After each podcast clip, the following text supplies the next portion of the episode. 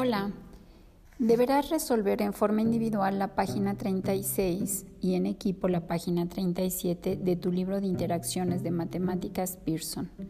Recuerda que para sumar números de tres o más dígitos puedes usar la tabla de valor de posición alineando los números, unidades con unidades, decenas con decenas, centenas con centenas, etc.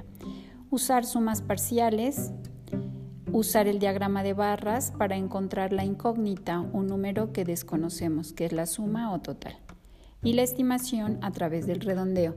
El redondeo te puede ayudar la recta numérica en donde tú puedes localizar qué número está más cercano y cuál más lejano. Recuerda que una de las estrategias es saber si es 5 o mayor que 5 y entonces reagrupas a la decena, centena o unidad de millar, según te indiquen. También el número tiene que quedar cerrado, o 10 o 20 o 40 o 100 o 500, terminar en cero. Mucho éxito.